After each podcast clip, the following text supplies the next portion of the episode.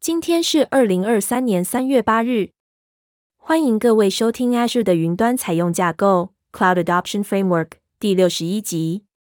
本集节目将讨论适用于 AWS 专业人员的 Azure Part 二。哈喽，我是小编一号小云。哈喽，我是小编二号小端。请大家继续支持收听，先谢过了。本集节目将继续讨论使用 Azure 和 Amazon Web Services 的多云端安全性和身份识别，及比较 Azure 和 AWS 上的储存体。使用 Azure 和 Amazon Web Services 的多云端安全性和身份识别，许多组织都发现自己有适时的多云端策略，即使这不是其刻意的策略意图也一样。在多云端环境中，请务必确保一致的安全性和身份识别体验，以避免开发人员、商务计划以及因网络攻击而增加组织风险。利用安全性缺口。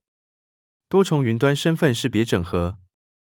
使用 Azure 和 AWS 云端平台的客户可受益于使用 Azure Active Directory (Azure AD) 和单一登录 (SSO) 服务来合并这两个云端之间的身份识别服务。此模型允许合并的身份识别平面。让您能够透过此平面以一致的方式存取和治理两个云端中的服务。这种方法可让 Azure Active Directory 中的丰富角色型存取控制跨 AWS 中的 Identity and Access Management (IAM) 服务之间启用。方法为使用规则将 User User Principal Name 和 User Assign Role Attribute 从 Azure AD 关联 IAMM 权限。这种方法可减少使用者和管理员需要跨两个云端维护的唯一身份识别数目。包括 AWS 所采用的每个账户设计的身份识别合并。AWS IAM 解决方案允许并具体地将 Azure Active Directory 识别为其客户的同盟和验证来源，增强式验证和明确信任验证。因为许多客户持续支援 Active Directory 服务的混合式身份识别模型，所以安全性工程小组一发必须实作增强式验证解决方案。并封锁主要与内部部署和旧版 Microsoft 技术相关联的旧版验证方法。多重要素验证 （MFA） 与条件式存取 （CA） 原则的组合，可为组织中终端使用者的常见验证案例启用增强的安全性。尽管 MFA 本身提供增加的安全性等级来确认验证，但您可以使用 CA 控制项来套用其他控制项，以封锁 Azure 和 AWS 云端环境的旧版验证。仅使用新式验证用户端地强大验证，只有透过 MFA 和 CA 原则的组合才能进行。Cloud Platform Security Multi-Cloud 在多重云端环境中建立一般身份识别之后，Cloud Platform Security Microsoft Defender for Cloud (App CPS 服务可用来探索、监视、评估及保护这些服务。使用 Cloud Discovery 仪表板。安全性作业人员可以检查跨 AWS 和 Azure 云端平台使用的应用程式和资源。一旦服务经过检阅并获准使用，就可以在 Azure Active Directory 中将这些服务当作企业应用程式来管理，以启用 SAML 密码型和连结的单一登入模式，以方便使用者使用。CBS 也可让您使用厂商特定的建议安全性和设定控制项，来评估连线的云端平台是否有错误设定和合规性。此设计可让组织针对所有云端平台服务及其合规性状态，维护单一的合并检视。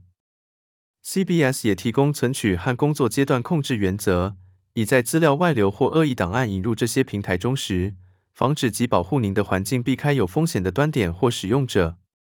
Microsoft Defender for Cloud Microsoft Defender for Cloud 提供混合式和多重云端工作负载之间的统一安全性管理和威胁防护。包括 Azure 中的工作负载、Amazon Web Services (AWS) 以及 Google Cloud Platform (GCP).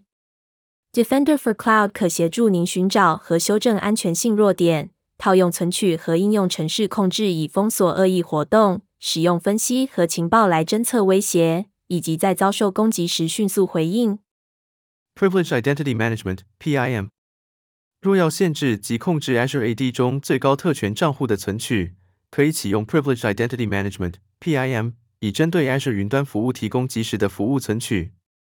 一旦部署，PIM 就可以用来控制和限制使用角色的指派模型进行存取，消除这些特权账户的持续存取，以及为具有这些账户类型的使用者进行额外的探索与监视。与 Microsoft Sentinel 结合时，可以建立活页簿和剧本，在遭盗用的账户横向移动时，监视并对您的安全性作业中心人员产生警示。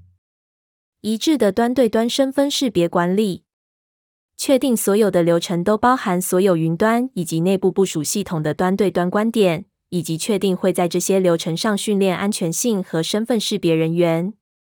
跨 Azure AD、AWS 账户和内部部署服务使用单一身份识别，可启用此端对端策略，并为特权和非特权账户提供更高的账户安全性与保护。目前，想要降低在多重云端策略中维护多个身份识别的负担的客户，采用 Azure AD 来提供一致且强大的控制、集合以及侦测其环境中的异常和滥用身份识别。在 Azure AD 生态系统中持续成长新功能，可协助您在多重云端环境中使用身份识别作为通用控制平面时，持续面临环境的威胁。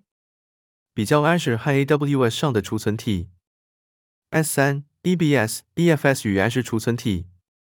在 AWS 平台中，云端储存体主要分为三种服务：一、Simple Storage Services S3。基本物件储存体可透过网际网路可存取 API 来使用资料。二、Elastic Block Store (EBS) 区块层级储存体可供单一 VM 存取。三、Elastic File System (EFS) 档案储存体适用于最多上千个 EC2 执行个体作为共用存放装置使用。在 Azure 储存体中，定用账户细节的储存体账户可让您建立及管理下列储存体服务。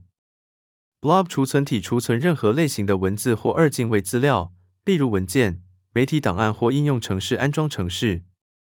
您可以设定私人存取的 Blob 储存体或公开共用内容到网际网路。Blob 储存体与 AWS S3 和 EBS 有相同的用途。表格储存体可储存结构化资料集。表格储存体属于 NoSQL 索引键属性资料储存，可允许快速开发和迅速存取大量资料。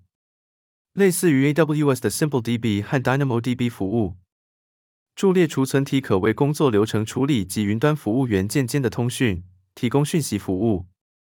档案储存体使用标准伺服器讯息区 SMB 通讯协定为继承应用程式提供共用储存体。